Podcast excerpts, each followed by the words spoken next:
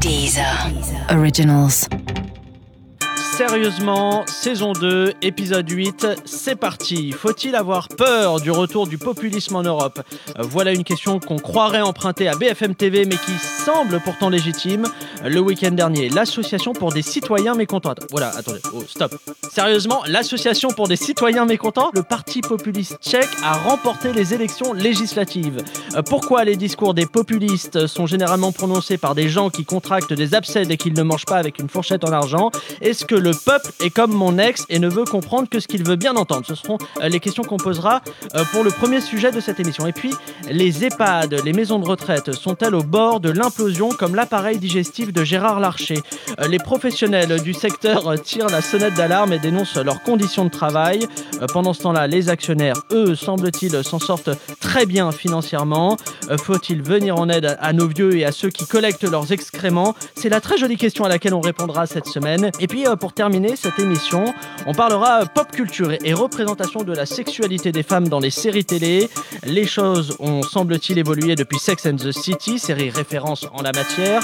Les nouvelles séries, notamment anglo-saxonnes, sont-elles plus fidèles à la réalité et moins caricaturales que par le passé? Est-ce que mettre autant de sexe dans les séries, c'est un moyen d'empêcher les hommes qui les regardent d'ouvrir un autre onglet pour aller sur YouPorn? Euh, Ce seront les questions de ce troisième plateau. Allez, euh, si avec tous ces sujets-là, on ne chope pas du gaucho, des vieux et des gonzesses niveau auditeur, moi je claque tout et je deviens chroniqueur sur Equidia. Allez, générique. Sérieusement?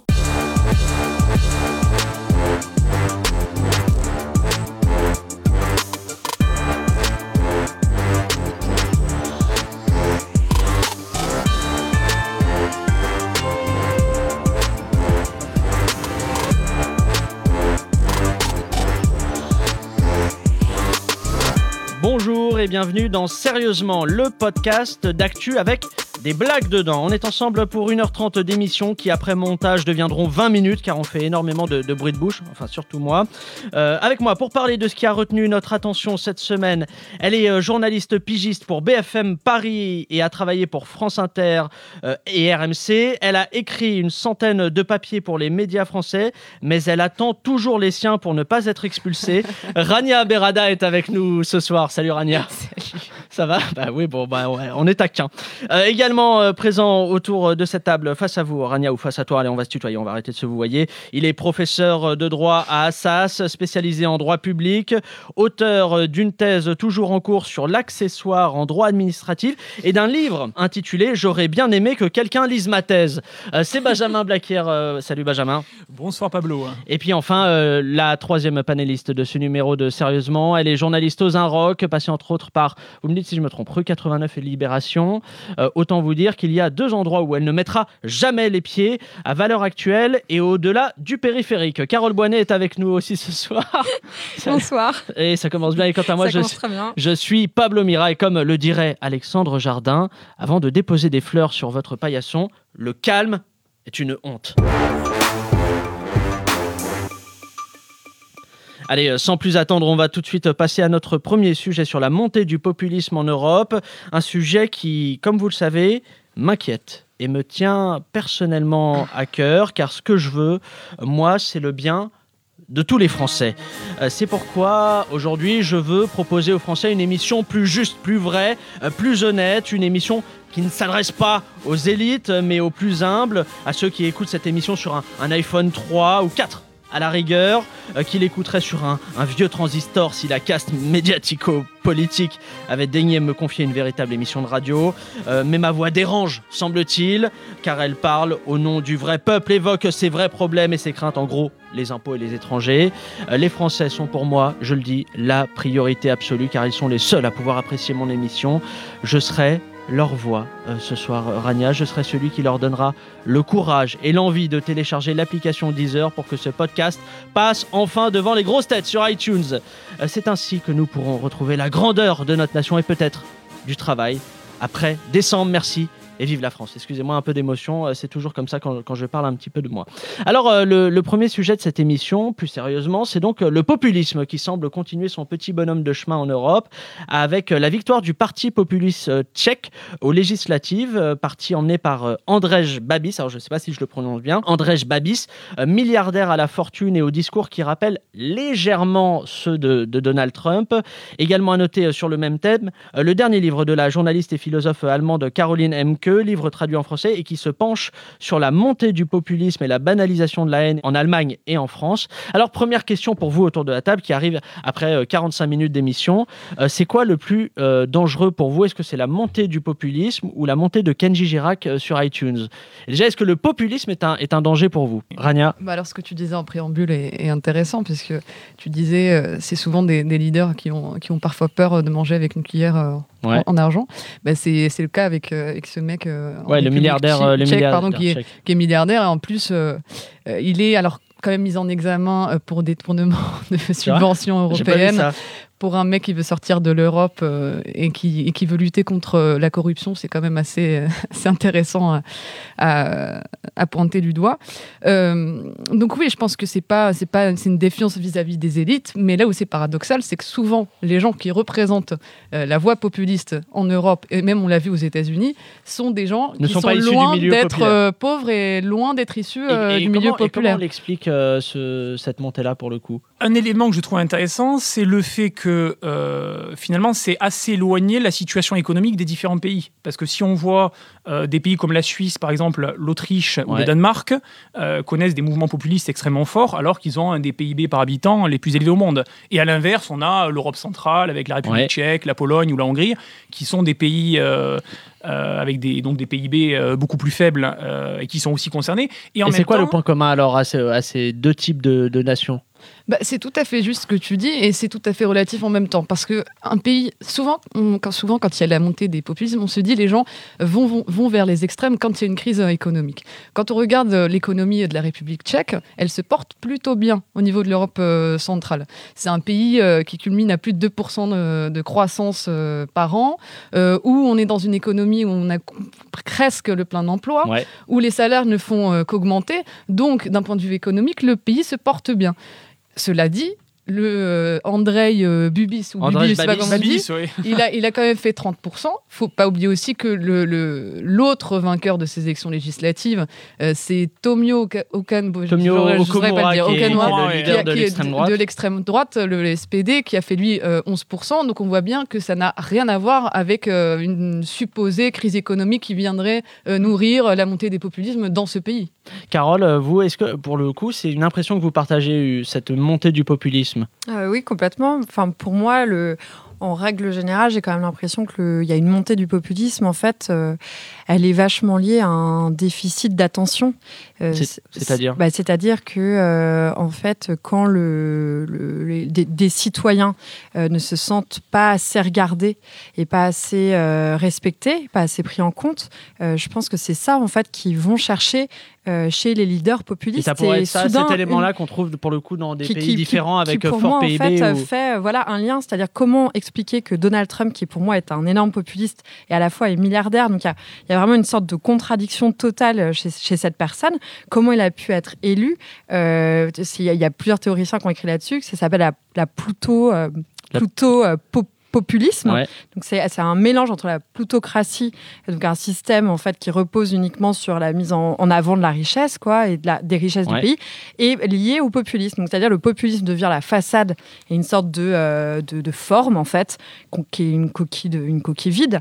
Et de- derrière en fait elle cache la plutocratie, c'est-à-dire juste un mec qui est là pour s'en mettre plein les poches et qu'on a rien à foutre de personne. Mais Rania, justement, ouais. si on veut trouver un point commun à tous ces pays, euh, la Hongrie, la Pologne, même les États-Unis, on se rend compte que c'est pas la crise économique, c'est plutôt une crise identitaire qui est nourrie par des fantasmes, savoir euh, des, les vagues d'immigration. euh, Bah, Il y a ça et des- j'ai l'impression enfin, qu'il y a aussi la- le fait d'être déçu vis-à-vis d'une classe politique avec toujours des partis de gouvernement qui sont les mêmes et qui déçoivent euh, successivement en tout cas. Ce... Mais si, si on voit un peu le, le programme politique de ce fameux, je- je- j'y arriverai jusqu'à la- d'ici la fin de l'émission, Okanura, j'espère que je le dis bien. On vérifiera Bon. euh, absolument pas. Euh, il, a il, a, il a quand même fait son miel sur euh, justement l'anti-immigration euh, à la, la- la suite suite des, des résultats sur le perron, la première phrase qu'il a dite, c'est quand même Je suis très content que les Tchèques soient euh, euh, réceptifs à, à, mon discours contre euh, l'islamisation galopante dans le pays. Ça, pour, pour le coup, c'est un fantasme parce que quand on se penche un minimum sur les chiffres, en fait, la, la, la République tchèque, c'est entre 10 et 11 millions d'habitants. Ouais. Il y a, selon les, différents, euh, les différentes statistiques qui ont été faites, entre 10 000 et 20 000 musulmans tout au plus dans le pays, ce qui repré- représente, je vous laisse faire le calcul, entre 0,1 et 0,2% de la population. Donc ça, on est vraiment dans le domaine du fantasme. Justement, on se rend compte que là où, où le Front National, par exemple, fait ses meilleurs scores, c'est justement dans des bleds où il n'y a pas de rebeux. Donc euh, c'est vraiment c'est un fantasme. L'inconnu fait peur. De la même façon que il y a, il y a un an et demi, euh, j'avais fait un reportage en Hongrie, à la, la frontière autrichienne, dans un, dans un bled qui s'appelle Kermen. Et en fait, là-bas, euh, les gens n'ont aucun contact avec les migrants. Ils venaient d'installer un camp de migrants euh, à la frontière. Et euh, il y a eu tout un une espèce de, de, de vague, de fantasme qui s'est installé comme ça. C'était quelques mois après Cologne, c'est un Saint- Saint-Sylvestre 2015-2016, Ouais, il me semble. Et donc, on a monté toute une histoire qui était totalement fausse pour dire que ces migrants avaient été voir des handballeuses en train de s'entraîner dans un centre sportif, qu'ils avaient brisé la vitre pour se masturber en train de les, les regarder jouer. C'est complètement faux. Tout ça est complètement faux. Et dans ce pays, dans ce, dans ce bled-là, il y a, il y a un- il y a un parti qui s'appelle le Jobbik, l'extrême droite, Ouais. qui, qui, qui joue là-dessus et Qui a qui fait va 20%. hein. et qui a fait 20% et qui, et qui joue là-dessus et qui va distribuer des tracts dans la ville, sur le marché, pour dire attention migrants, attention danger, c'est des violeurs potentiels, euh, ils vont violer vos femmes, euh, ils vont euh, porter atteinte à, votre culture, etc. Donc je pense qu'il y a un, un gros truc de les gens ne savent pas, Ouais. donc quand on ne sait pas, on a peur. Bah, justement, juste le populisme est un phénomène qui touche de plus en plus de Français. Et pour les sensibiliser justement euh, sur ces dangers, euh, l'État français et le ministère de la Santé ont lancé une campagne nationale pour les sensibiliser euh, sur ce sujet. On écoute tout de suite ce spot de prévention. Ce qui est bien quand on est en France, c'est qu'on est libre. Libre de détester les banquiers, puis d'en élire un à la tête de l'État. Libre de dire qu'on n'est pas raciste, tout en votant pour des candidats qui eux le sont. Libre de dire qu'on aime le cinéma, mais aller voir des films de Philippe Garel. Libre de dire qu'on aime la planète et de manger tous les midis des avocats importés par avion. Libre de voter à droite, à gauche, à l'extrême droite, à l'extrême gauche, en restant toujours sexiste. Libre tout simplement de rire un bon coup en écoutant RMC. Alors pourquoi être populiste quand on peut se contenter d'être con? Pourquoi être populiste quand on peut se contenter d'être con Euh, Question pour vous, le populisme, euh, on a l'impression euh, qu'en Europe, euh, il surfe majoritairement sur la vague de, de l'euroscepticisme. Euh, question avec tous ces membres qui veulent se barrer. Est-ce qu'aujourd'hui l'Union européenne est dans le même état que Philippe Croison C'est ma première question. Et ensuite, est-ce que c'est la- l'argument principal des, des populistes européens, l'euroscepticisme, la défiance vis-à-vis de Bruxelles? Oui, mais justement, c'est plus, c'est pas forcément une défiance sur le plan économique, en partie effectivement, mais c'est aussi la, la question des quotas de migrants revient souvent, l'ouverture des frontières, euh, qui Il y a un ne truc- protégerait il- pas suffisamment, et c'est quand même ça qui revient très souvent. Moi, j'ai l'impression qu'il y a un truc beaucoup plus abstrait qui est euh, on a perdu le poids euh, dans le processus de décision et c'est Bruxelles qui dirige tout. Moi, j'entends souvent un truc vague ça, comme ça, ça. je suis d'accord, mais c'est vrai sans doute pour la France ou des pays qui ont une certaine ampleur, mais pour les petits pays d'Europe centrale qui en plus euh, échappent de, enfin, sortaient de euh, plusieurs décennies de communisme, à mon avis, c'est moins central. Cette question de la souveraineté est peut-être un peu moins centrale, et la question identitaire est beaucoup plus forte, il me semble. Euh, je, Rania. Je, je suis pas, pas d'accord avec toi parce que justement, on revient sur cette histoire de quotas. Euh, la Hongrie, la Pologne, la République tchèque, euh, la Slovaquie étaient tout- tous ces pays-là étaient d'accord pour dire nous ne voulons pas des quotas imposés par, euh, par euh, Bruxelles, donc euh, allez vous faire foutre. Enfin, ils l'ont clairement dit. C'est Oui, une question de oui. souveraineté. La question de souveraineté dans ces pays-là, elle est centrale. Elle est centrale. Tu peux pas dire que. Oui, Mais la peux question de souveraineté, on fera rentrer surtout, par exemple, des questions monétaires, des questions économiques. Il y a aussi ça, la question de la politique étrangère, de la défense. Tout ça, finalement, ça ne rentre pas du tout en compte. On revient systématiquement sur la question migratoire et donc sur la question identitaire. Euh, je pose la question, est-ce qu'on a euh, aujourd'hui en France des partis ou des candidats qui ne sont pas populistes, qui ne jouent pas sur ce registre-là Bah, je Carole qu'on commence à en manquer. Ça, ça va être un peu euh, barbant ce que je veux dire, mais j'ai j'ai quand même l'impression que euh, on perd beaucoup de débats d'idées et de. D'ailleurs, c'est ce qu'on a vu. Enfin, c'était l'un- l'une des principales critiques qui a été faite, j'ai l'impression, à Benoît Hamon pendant la campagne euh, présidentielle. C'est justement qu'il était un peu trop vaporeux, alors qu'en fait, il n'était pas du tout vaporeux. Enfin, c'est quelqu'un juste qui était dans, dans- parfois dans les idées et qui essayait de penser des choses et justement pas de sortir des espèces de punchlines à la suite Et de pour attirer- pour, manichéenne. voilà, euh, pour attirer le, le lectorat, le- l'électorat. Et j'ai trouvé ça incroyable que euh, qu'il y, ait- qu'il y ait plein de journalistes qui lui reprochent ça. Euh, et voilà. Et je pense qu'en fait, on, on est en train de perdre ça. C'est-à-dire qu'on résume tout. Maintenant, tout est résumé. Alors c'est euh, résumé en un tweet, euh, résumé en une punchline. Il faut aller vite. Il faut attraper les gens le plus rapidement possible. Et on laisse plus du tout la place à, je sais pas, un peu de pensée, un peu de réflexion et un peu de gris. En fait, peut-être que tout n'est pas noir, tout n'est pas blanc. Il n'y a pas des ça- méchants, des ça a sa gentils. place en politique, la nuance pour le coup? eh ben, j'aimerais bien, Je- en je fait. pense Non, mais ça, ça, c'est autre chose. Mais est-ce que ça peut marcher? Enfin, Oui. Mais je pense que oui. Non, Je pense que s'ils les- ne le font pas, c'est que ça n'a pas. Ça Si, pas Mais, moi, hein. pour moi, c'est le serpent qui se mord la queue. C'est-à-dire que moins on va le faire et, et- et- et moins les gens vont l'attendre et moins les gens vont être capables, en fait, de. oh, Et plus on va perdre les gens. C'est-à-dire, il, il faut remettre le débat d'idées sur la place publique, que réhabituer les gens. Oui, mais à un moment, il faut bien et- proposer quelque chose. Ah, bah, ah non, mais bien Le sûr. débat, c'est le premier temps, Ah, mais, mais, après, quand euh, on propose une vision du oui, monde, un projet peut- de société, Oui, mais on a- peut le proposer. Il y a différentes façons de proposer les choses. On n'est pas obligé de le proposer de façon complètement populiste en sachant très bien que c'est des euh, propositions qui vont pas tenir ou alors en sachant très bien qu'en fait, euh, on est en train de raconter n'importe quoi à la personne qu'on a Mais en enfin, face dans de ce cas-là, si le populisme, c'est le fait de tenir des promesses qu'on ne, qu'on ne tient jamais, dans ce cas-là, enfin, le populisme, il existe. Enfin, c'est pas, c'est même pas une vague C'est qui a inhérent à la années. démocratie. voilà. Oui. Rania Non, mais, voilà. Bah, vous- Non, c'est bien, je regardais. Non, non, mais, euh, non, que c'était si. votre prénom, donc. euh, Euh, sur la question, par exemple, des, euh, du gris, ben, en fait, alors c'est pas du tout le débat d'idées, justement, mais sur la question du gris, c'est ce qu'a fait Emmanuel Macron pendant toute la campagne. Pendant le débat, il était là, un coup je suis d'accord avec François Fillon, un coup je suis d'accord avec Hamon, un coup je suis d'accord avec ce qu'a fait Hollande. Enfin, il changeait en permanence. Euh, Mais est-ce que le green, dans ce cas-là, mais- c'est pas de la démagogie aussi Exactement, ça peut être aussi de la démagogie dans le sens où euh, systématiquement, enfin, et c'est un, enfin, c'est un pragmatisme, je veux dire, qu'il a montré et qui a plutôt plu. Je pense que c'est un des éléments qui explique, euh, quand je parlais avec les gens euh, qui pouvaient être des soutiens d'Emmanuel Macron, ils me disaient ce qui me plaît, c'est ce pragmatisme chez lui, euh, C'est bah, vrai. justement cette capacité de de- d'avoir du gris. Ça veut pas dire derrière qu'il y avait énormément de fond non plus. hein. Donc c'est euh, Puisqu'on parle couleur, question, question d'un d'un internaute. bonjour, mes dents commencent à jaunir. Suis-je en train de devenir populiste comme Marine Le Pen ou Jean-Luc Mélenchon Je pense qu'on n'aura pas de réponse à cette euh, question-là. Euh, le populisme cartonne en Europe et, et les maisons de disques ont, ont tout de suite senti l'énorme euh, marché qu'il y avait derrière cette vague. Un peu comme d'hab- comme d'habitude, euh, vous allez dire. Euh, D'ailleurs, Universal sort sa première compile des meilleures chansons populistes. On écoute. La compile des meilleures chansons populistes avec N, Je dis haine comme un emblème. Schengen, je le jette. Franz Emilia, Accueillir toute la misère du monde, on n'en a pas les moyens.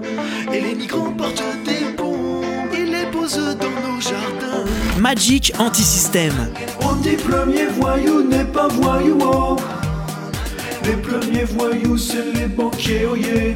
Julien Aube-Doré, Je te veux,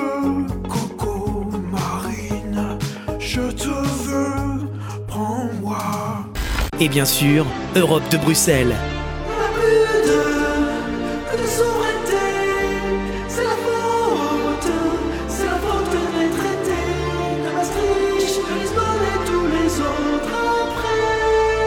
Fallait pas les signer. 100% peuple, un disque universal. Très sale. Je, tiens évidemment à, J'achète. à, à mettre toute la responsabilité de cette compile sur le dos de Jocelyn, le réalisateur de l'émission. Allez, on passe à la suite. Sérieusement? Et on passe euh, à notre deuxième sujet. Ceci est un message à destination de tous les retraités de France. Merci de monter à fond le volume de vos transistors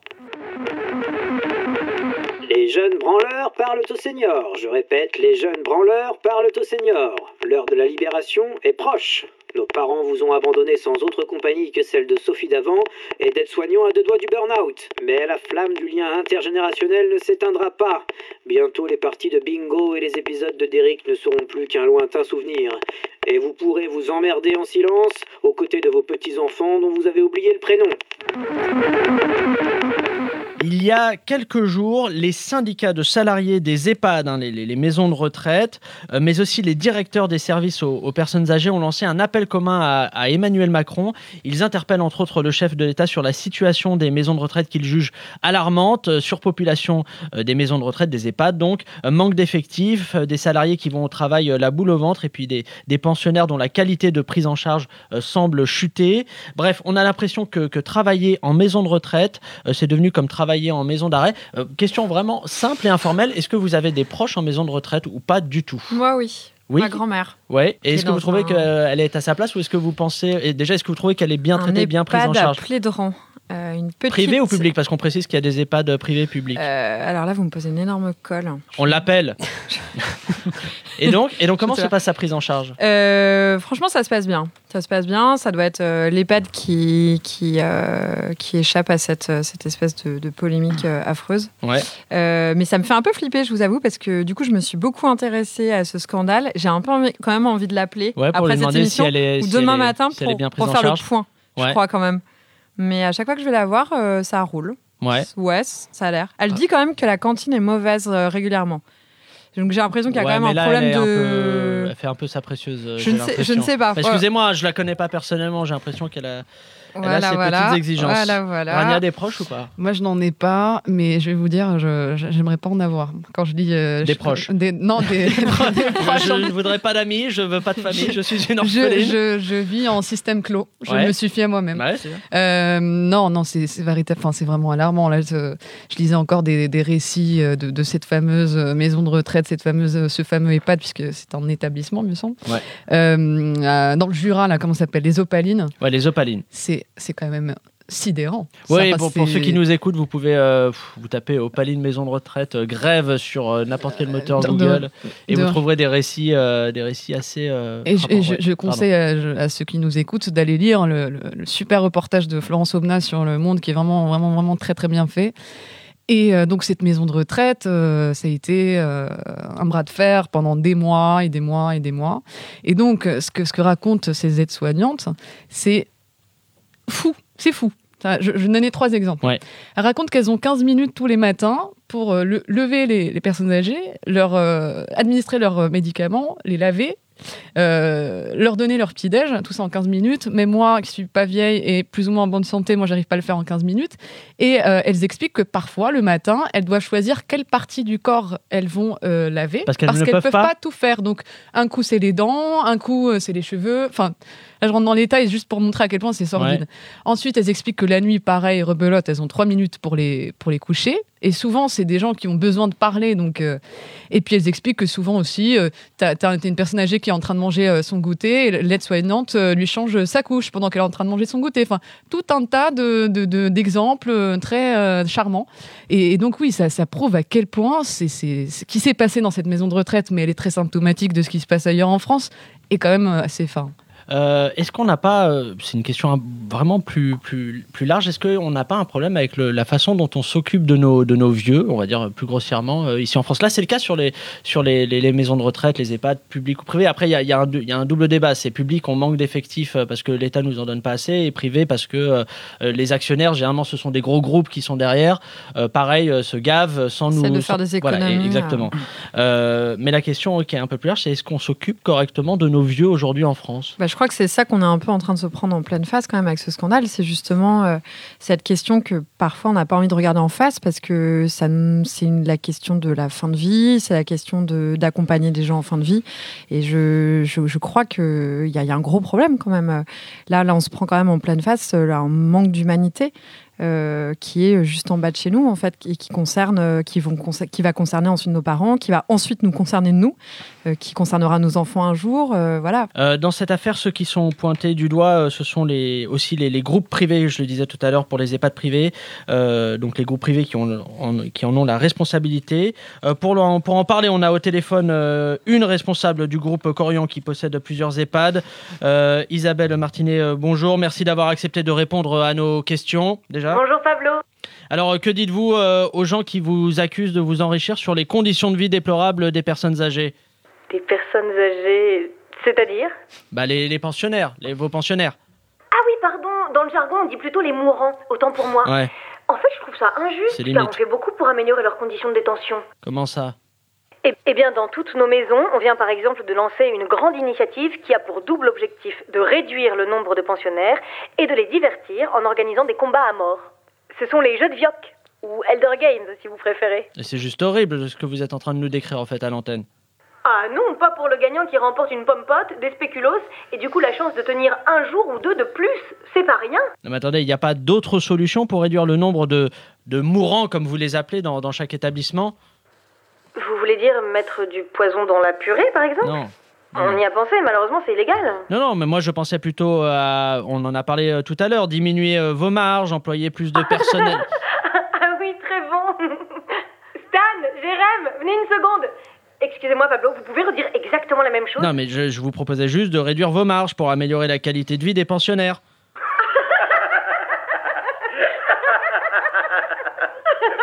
Réduire les marges. Vous savez, on est une maison de retraite, pas la SPA. Bon, je vous laisse. Il y a Paulette qui vient d'emballer Raymond avec son déambulateur. Je veux pas louper ça. Allez, salut Pablo. Bon, moi je vais vous dire, euh, ces gens-là ont, vraiment de la chance que nous soyons trop égoïstes pour nous occuper de, nos propres euh, parents. Euh, question suivante, elle est assez simple. Pourquoi se ruiner en plaçant des gens qui ont Alzheimer en maison de retraite alors qu'on pourrait s'enrichir en leur faisant croire que c'est notre anniversaire tous les jours? Vous y avez pensé à ça ou pas? Non, je vous sens dubitatif. Allez, euh, autre question, euh, plutôt, morale, on va dire. Euh, ce serait quoi les, les solutions Parce qu'on là, on vient de parler d'un problème, mais ce serait quoi les solutions? Tout Ouais. bêtement, parce que euh, c'est facile de pointer du, du doigt un problème, mais on a quoi? Moi, j'avoue que j'ai pas de solution, je vous le dis. La solution, elle est simple. Il suffit d'écouter les syndicats qui ont lancé l'appel. Il faut déjà augmenter le taux d'encadrement euh, dans les maisons de retraite. Aujourd'hui, en France, en moyenne, il y a 5 aides-soignants, aides-soignantes euh, par. euh, Pour 10, pour 10, pour 10 pensionnaires. Pour, 10 pensionnaires. Et si je me souviens bien, dans certains cas, euh, il y a euh, un, euh, un aide-soignant pour euh, 20 ou 30 euh, Pour 30 pensionnaires. 50, même parfois dans 50. cer- certaines maisons de retraite, la nuit. hein, Oui, la nuit, oui. La nuit, il y en a pour 50. Donc il faut, faut- les syndicats demandent à augmenter euh, ce taux d'encadrement pour arriver, ce qui semblait pas complètement fou, à un aide-soignant, une aide-soignante par euh, personne, euh, personne euh, retraitée. Ce sont pas euh, Est-ce qu'on a, les moyens de faire ça? C'est une Bah, question basique. Ben justement, en fait, là, là, il y a eu, après, après ce scandale de- des opalines, il y a eu une, une mission qui a été confiée à une députée LRM, anciennement socialiste, et qui arrive à cette conclusion. Tu as envie de lui dire, tu as quand même fait une mission pour arriver à cette conclusion-là, de dire c'est catastrophique, il faut changer les choses. Et donc, elle, elle, elle propose d'augmenter euh, le taux euh, d'encadrement, sauf qu'il y a une véritable urgence sanitaire et que cette mesure-là ne pourrait être retranscrite euh, que dans le projet de loi de- du financement de la Sécu sociale qu'à l'automne 2018. Donc avant Alors qu'il que ait là, il y a une urgence. Pour alors, alors qu'il y a une ce que- urgence, ce que donc avant que- qu'on augmente ça, il faut attendre un peu. Quoi. Et, et je- et ça ne résoudrait pas le problème des EHPAD privés qui, pour le Oui. coup, euh, sont détenus par des, par des groupes. Euh, ju- justement, je pense que ça pose une vraie question parce que euh, je connais des gens qui sont placés en maison de retraite, euh, notamment municipales, dans des petits villages, et c'est pas du tout la même histoire. En général, on a plutôt des bons retours. Les prix sont moins élevés, c'est plutôt 2000 euros en général. Il y a des associations de gens du village qui viennent faire des animations ou autres. C'est vraiment un autre univers. Donc, est-ce que la solution, ça serait pas justement d'arrêter avec ces EHPAD euh, avec des, des personnes privées à but lucratif ouais. et plutôt de favoriser soit des établissements publics, soit des associations hein, dans lesquelles on peut impliquer euh, établissements scolaires, les gens du village, euh, avoir vraiment un lien, essayer de conserver un lien entre la communauté et les anciens, plutôt que d'en faire une source de rentabilité, où à mon avis ça n'ira jamais, parce qu'il y aura toujours la logique d'aller euh, racler sur les marges, et donc la nourriture sera pas bonne, on ira toujours supprimer une aide-soignante, un poste d'infirmière. euh. Il me semble que là c'est c'est un, un service public assez particulier, ouais. qui est peut-être assez peu compatible avec la, la concurrence privée. Mais même dans les établissements publics, je vais faire très court, mais même dans les établissements publics, il y a un véritable problème de financement qui se pose. Quand tu t'intéresses un peu au schmilblick de financement que c'est, c'est vraiment très kafkaïen. Tu as des dépenses euh, régionales, des dépenses euh, départementales et puis des dépenses individuelles. Et tout ça avec des taux qui sont juste incompréhensibles. Donc en fait, l'É- l'État, ce qu'il veut, c'est d'harmoniser les ressources des établissements, sauf qu'il dit on veut pas changer d'enveloppe. Donc ce que vous allez faire, les mecs, c'est que vous allez prendre le même l'argent euh, des établissements les moins pauvres qui sont un peu moins dans la merde et on va la donner euh, on va on va donner cet argent là à des établissements qui sont vraiment dans la merde le problème c'est que ça marche pas parce que euh, vous n'êtes pas sans savoir qu'on a quand même étranglé d'un point de vue de- des dépenses euh, les départements qui eux-mêmes contribuent financièrement à ces EHPAD là donc ce, ce que demande le gouvernement c'est vraiment ça va rajouter de la merde à de la merde quoi en fait finalement c'est pour résumer ça Allez, la crise des maisons de retraite, heureusement, ne touche pas toutes les résidences. Certaines personnes sont bien mieux loties que d'autres. Pub. Vous êtes à la fin de votre carrière politique, membre du Parti Socialiste ou tout simplement François Fillon? Rejoignez la résidence Charles Pasqua et passez vos dernières décennies dans un environnement conçu pour vous. Déambulateur avec chauffeur, infirmière déguisée en assistante parlementaire et distributeur automatique de pots de vin, bienvenue chez vous. Quand mon mandat de député s'est arrêté en juin dernier, j'ai eu peur de ce qui m'attendait après. de devoir faire mes courses ou me laver tout seul, mais la résidence Pasqua a su s'adapter à mes besoins. Et en plus, c'est comme l'Assemblée nationale, je ne suis même pas obligé d'y aller. Ici, à la résidence Charles Pasqua, nous avons à cœur d'accueillir les politiques tels qu'ils sont. Et moi Et moi Je peux venir aussi Même si j'ai pas d'argent et que j'aime pas les homosexuels? Et bien sûr, Madame Boutin, les frais sont entièrement payés par le contribuable. Ouf Et pour les homosexuels? Aucun problème. Notre résidence est même dotée d'une aile chrétienne pour nos pensionnaires les plus réactionnaires. La résidence Charles Pasqua, pour que vos politiques préférés continuent à ne rien faire. Voilà, et grâce aux, accusations de harcèlement sexuel qu'il subit en ce moment, on souhaite une belle rentrée imminente dans cette résidence à notre ami Jean Lassalle. Alors, euh, c'est l'heure de, de passer à, à notre euh, dernier euh, sujet de, de la semaine. Nous allons parler de sexualité féminine dans les séries. Et du coup, 10 heures m'a forcé à enfermer toutes mes vannes un peu lourdes, un peu graveleuses, euh, dans une petite boîte que Jocelyn, le réalisateur de l'émission, a entre les mains en régie. Alors, vas-y, Jocelyn, ouvre-la deux se- une seconde. Bite, cul, poil, zizi, zézette. Je suis allé en boîte hier, ça avait fait un lâcher de salope, euh, c'était de l'élevage Lolo, oroploplo, chibre, C'est une petite cochonne. Ah, c'est mon épouse. zizi poilu sur mon front. Voilà, c'était juste une, une petite idée de ce à quoi vous auriez eu le droit si je n'étais pas contractuellement tenu à une forme de, de bon goût relatif. Alors, euh, ce troisième sujet euh, nous a été inspiré en toute honnêteté par une série documentaire diffusée sur OCS euh, baptisée Sex and the Series, une série réalisée par Iris Bray, journaliste et universitaire spécialiste des représentations euh, du genre au cinéma. Alors, euh, question simple déjà, est-ce que vous consommez, euh, vous autour de la table, c'est moche de dire consommer, est-ce que vous regardez des séries de télé qui mettent en scène la sexualité féminine? Oui, oui. euh, Un Orange, peu Orange is the New Black, par exemple. Ouais. Voilà. Alors moi je ne connais pas, est-ce que c'est vraiment centré sur ça pour le coup? Ah, ben c'est pour le coup, c'est une des seules séries euh, où on met en scène euh, dans une espèce de chorale hein, des femmes euh, dans une prison euh, qui, qui, qui couchent ensemble euh, dans toutes les positions, euh, partout, euh, partout où elles le peuvent euh, dans, cette, euh, dans cette prison. Donc oui, ça- c'est pour le coup, c'est vraiment plus de la sexualité, euh, enfin plus de l'homosexualité euh, féminine qui est, qui est mise en scène. Ouais, Carole, vous? Euh, pareil, Orange is the New Black, euh, Aussi, qui est une euh, série euh, Anglaise anglaise que je recommande vivement. Euh, J'attends la saison 2 avec impatience qui devrait arriver en 2018 et qui met vraiment, euh, en fait, ça suit la vie d'une trentenaire célibataire à Londres Un peu désabusé un peu désabusée, mais ça la suit de façon hyper, je sais pas, hyper vite tous les jours, quoi. Donc c'est c'est son, son problème avec les mecs, le fait qu'elle ait pas d'orgasme, le fait qu'elle tombe sur des cons parfois, le fait qu'elle se masturbe, et, euh, et je- c'est vraiment, j'ai trouvé que c'était vraiment une écriture vraiment nouvelle.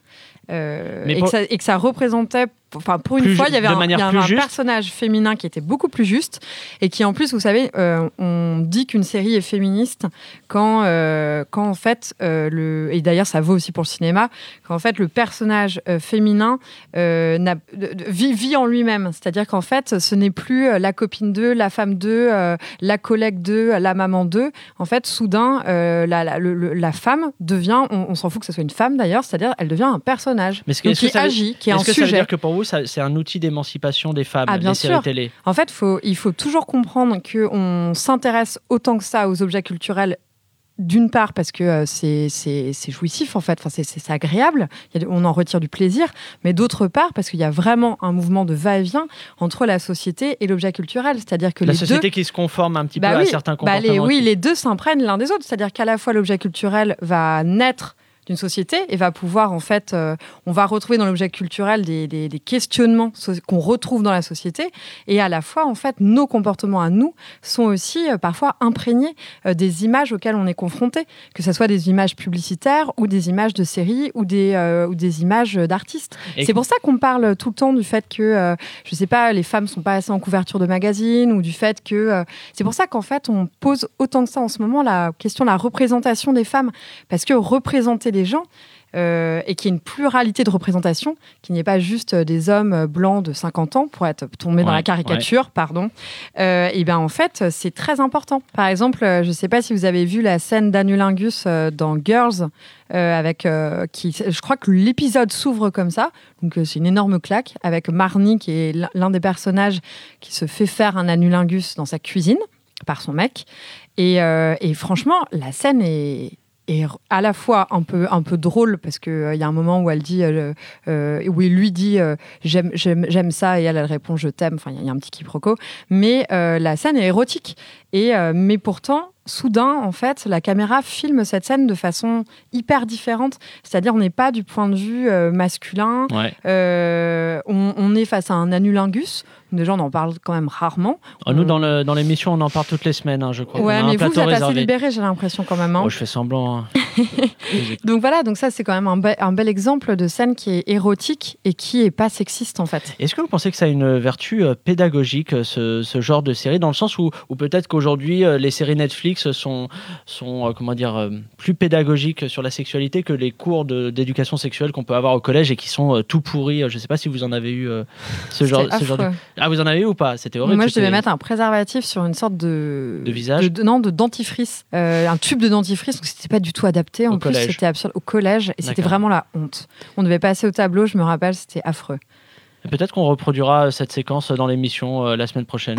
Rania, vous voulez dire Mais quelque moi, chose je, je voulais rebondir sur ce qui a été dit sur les questions de représentation et, et de la, la façon dont on filme et là où on place la caméra, c'est hyper important, c'est subjectif et c'est hyper important. Il y a aussi un, moi ça, ça, comme- ça me fait quand même plaisir de de savoir que des réalisatrices filment la sexualité euh, féminine parce que forcément c'est différent. Euh, dans la série euh, documentaire dont tu parlais tout à l'heure, en fait chaque épisode the est, est- ouais. est- fait à travers le prisme d'un des personnages des cinq série, séries ouais. qui ont été euh, qui ont été choisis pour raconter un peu son expérience. Et, et par exemple sur The L Word, Sh- Shaiken, je sais jamais dire son nom, je suis vraiment nulle en nom, disait que justement elle, elle voulait pour une fois, filmer. Je vais rappeler euh, rapidement ce que c'est Ouais. The L Word, c'est une, c'est une, c'est une série euh, mythique, puisque ça a été la première série à porter des lesbiennes à l'écran. Et, euh, et ça a été fait par des femmes. La productrice était une femme, les deux réalisatrices sont des femmes, etc. Et elle, elle répondait, en, elle répondait pardon, en me disant Je voulais que moi, en tant que lesbienne, quand je regarde euh, cette scène-là, je puisse m'identifier à ce truc-là. Et je pense que ça change fondamentalement la donne d'avoir une sexualité euh, lesbienne ré- réalisée et tournée par une femme qui l'est aussi. Mais ce qui vaut pour ce qui vaut pour les séries vaut aussi pour les films.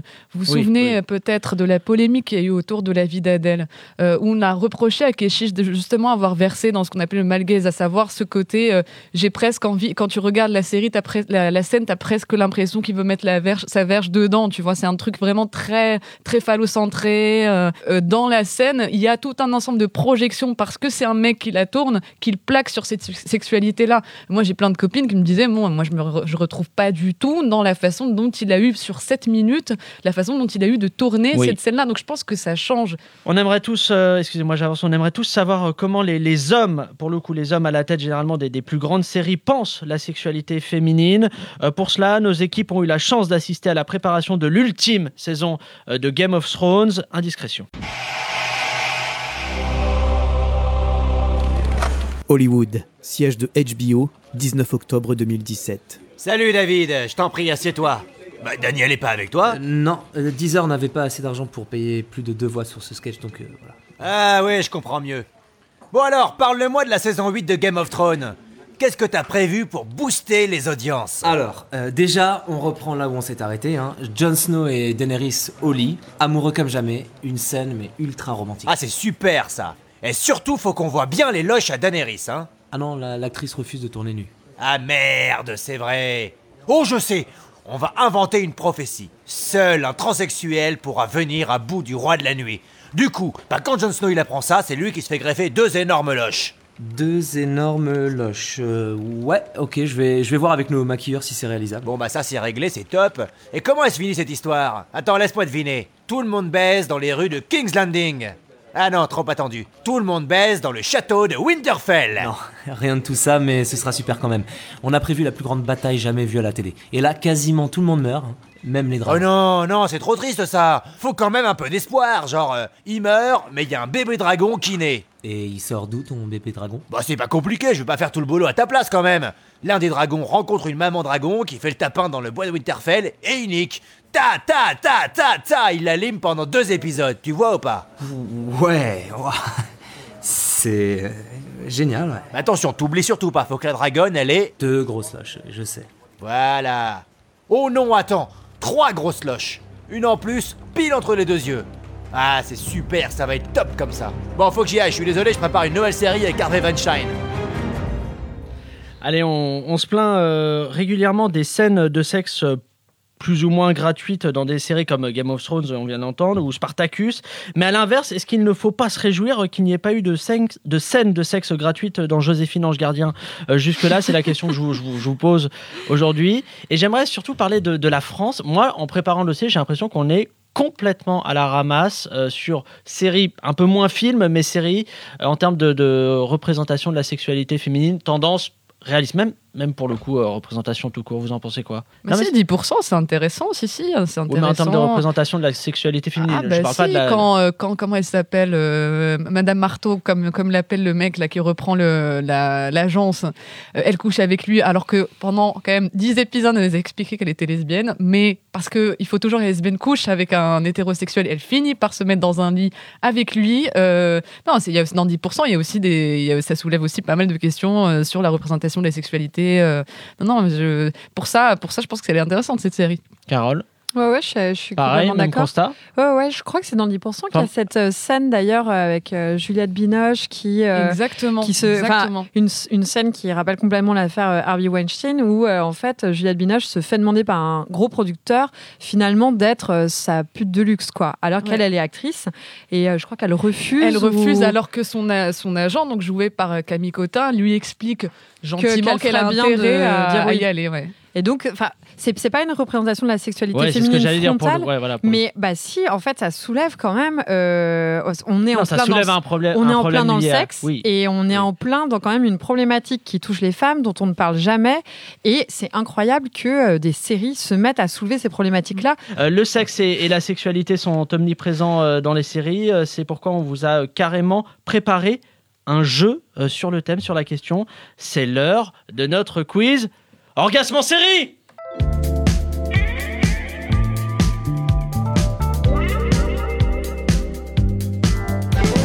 Ouh là là, c'est le quiz orgasme en série. C'est chaud, c'est sexy. Allez, le principe euh, du, du- le principe, pas le principe, ça n'existe pas comme mot.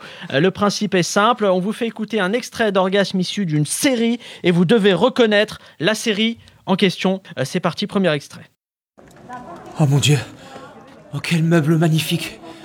Et ça c'est un secrétaire de l'époque Louis XV Une démarque de 30% Oh zut. Oh je crois que... Oh bordel. Alors, à quelle série appartient cet orgasme? Ah, je sais, je complète. Je garderai le silence jusqu'à avoir une réponse. Bah, 10% du Mais coup non, mais non, mais non, c'était, c'était bien sûr euh, Louis la Brocante. Louis Ah, la Brocante. mais oui. euh, bah oui, mais voilà, ouais. vous voyez, Rania, quand on est concentré, ça marche. Euh, depuis d'ailleurs, Victor Lanoux nous a quittés. Euh, la série a vraiment bien changé. Deuxième extrait, s'il vous plaît. Ja, ja, gut, gut, genau. Mein Gott. Dankeschön alles. Es war wirklich eine unwirkliche Episode. mais Jetzt c'est facile. fahre ich nach München. Carole, vous parlez allemand? j'avais pris espagnol en deuxième langue Alors, à qui appartient euh, cet orgasme? À quelle série? Non, mais vous n'êtes pas La concentré. Mais non, mais non, mais une série. Non, mais la chute, mais c'est n'importe quoi. La vie des autres. Non, mais il y a plus. il Y a... c'est... Un très aller. bon film en plus. Mais c'est pas une série, c'est La pas- vie C'est du tout une série. C'était, c'est c'était, un film c'était l'inspecteur d'Eric, Ah. l'autre grand héros des personnes âgées hein, que l'on vient d'entendre en version originale. Horstapper, et voilà. Euh, nous avons préféré d'ailleurs ne pas traduire pour ne pas heurter la sensibilité de nos auditeurs. Allez, euh, troisième. Concentrez-vous s'il vous plaît. Non mais vraiment c'est facile. C'est un truc de pas- génération aussi. hein. Je- Moi, tu me perds déjà. Je suis vieux, c'est ça l'idée Voilà, je suis jeune. Troisième extrait. 200 km/h quitte.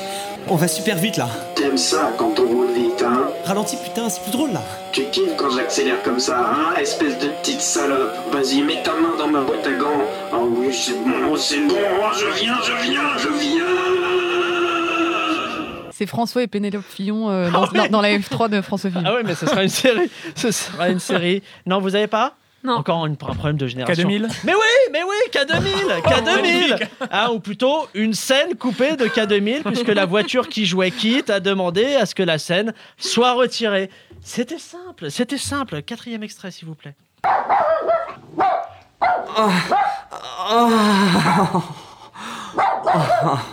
Ah, vous vouliez de la diversité.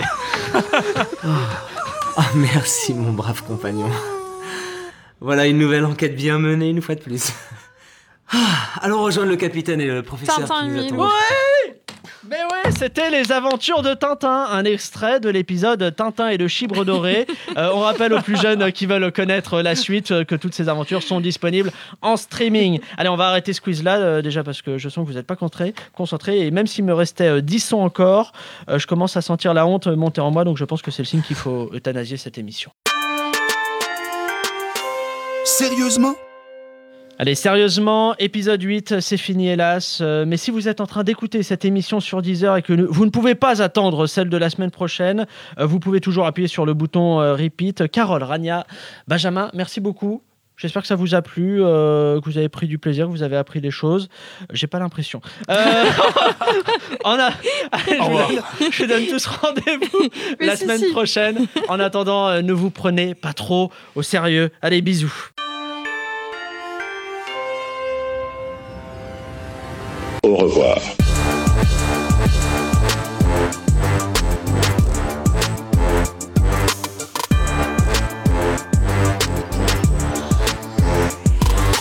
Du coup, la question qui se pose, c'est quel EHPAD choisir maintenant, Christine Boutin Pour Christine Boutin.